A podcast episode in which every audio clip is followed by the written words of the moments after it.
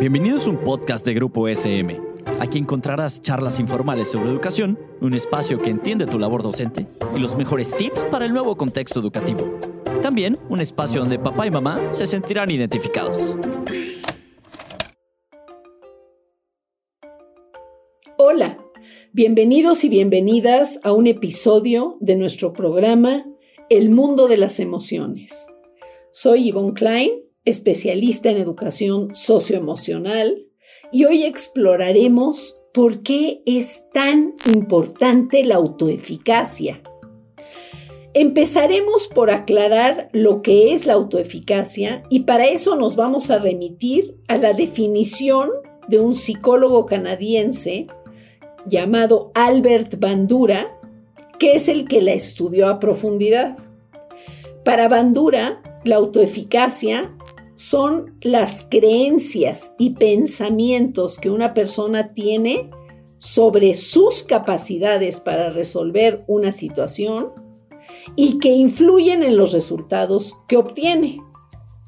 Así, por ejemplo, si una persona cree que tiene pues capacidades para desarrollar algo, entonces tiene probadamente mayor probabilidad de lograrlo, se reduce el efecto de desmotivación, se amplía la tolerancia a la frustración y la persona sabe que le costará trabajo, pero sí tiene confianza en lograrlo.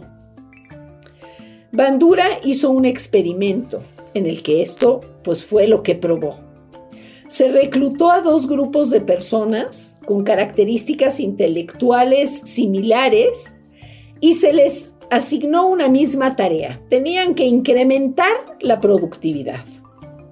A uno de los grupos se le dijo que su inteligencia para tomar decisiones era innata y, y si esta era buena, sus resultados pues serían buenos.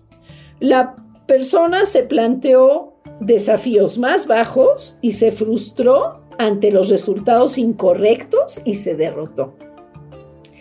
Y al otro grupo se le dijo que resolver algo es difícil, pero que pueden aprender y que vale la pena practicar hasta llegar a un buen resultado. Bueno, este grupo no se desanimó con los primeros fracasos y siguió intentando y logró mejores resultados. Un poco como la mentalidad fija y la mentalidad de crecimiento de la que habla este Carol Dweck. La cuestión, dice Bandura, no es lo que tienes, sino cómo lo usas.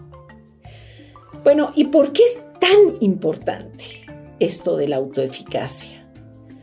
Bueno, porque da un sentido de control de vida, ¿sí?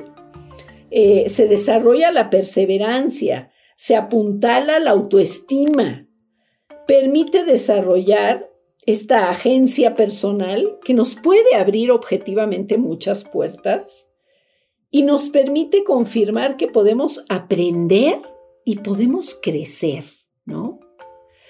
Entonces, tenemos que de alguna manera, pues, desarrollar experiencias de dominio, enfrentarnos a la realidad, practicar y practicar y practicar tenemos que hacer para que esto funcione, para que funcione y fortalezcamos nuestra autoeficacia, realizar comparaciones positivas, o sea, fijarnos en personas con características similares a las nuestras y constatar cómo sí lo lograron, ¿sí?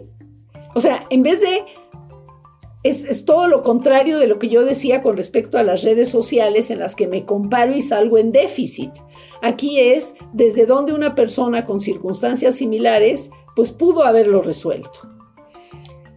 Tenemos que hacernos de un medio o de una influencia social positiva. Tenemos que rodearnos de personas que nos motiven a luchar por metas personales.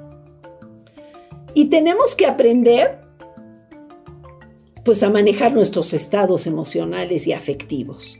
Tenemos que manejar pues la ansiedad, la frustración, el enojo, la autoexigencia y darnos permiso de equivocarnos. Me parece muy importante que hacer notar, ¿verdad? que al hablar de las creencias que tiene una persona sobre sus, sobre sus capacidades, pues hagamos hincapié en, el desarrollo de esta agencia a desarrollar, ¿sí?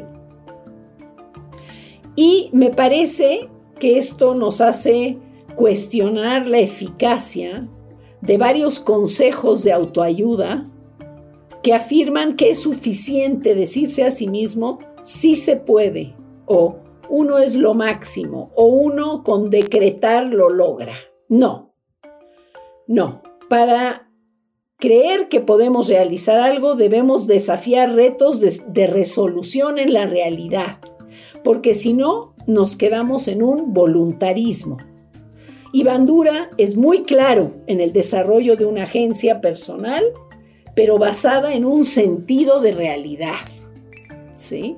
No es que yo piense nada más que, que soy diestra manejando la pintura o algo y no me enfrento a eso, o que soy una gran artista, o que yo sea suficiente que yo me diga a mí misma, pues eres lo máximo, eso no funciona, ¿no? Y para, para desarrollar esta destreza, tenemos que descubrir lo que nos interesa, lo que nos genera curiosidad.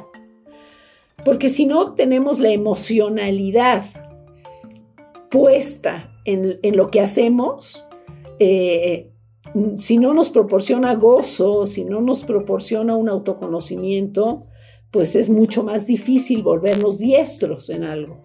Bueno, ¿qué debo de hacer? ¿Qué debo de aprender? ¿Con quién me puedo preparar?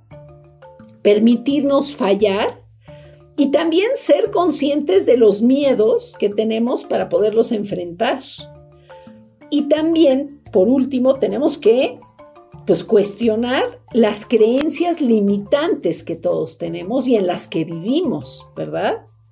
Esto no, todo esto no es un proceso fácil, es un proceso de buceo emocional, ¿verdad? Pero, pero claro que se puede hacer y, descubrir y fortalecer y construir un sentido de autoeficacia en algo, pues es un antes y un después en nuestra historia de crecimiento personal. Bueno, pues muchas gracias por acompañarme en este viaje emocional y, no dejen de escucharnos en el próximo episodio del mundo de las emociones. Gracias. Esto fue un podcast producido por Grupo SM. No olvides suscribirte al programa para que no te pierdas ninguno de los episodios. Síguenos en nuestras redes sociales y nos vemos en la siguiente ocasión.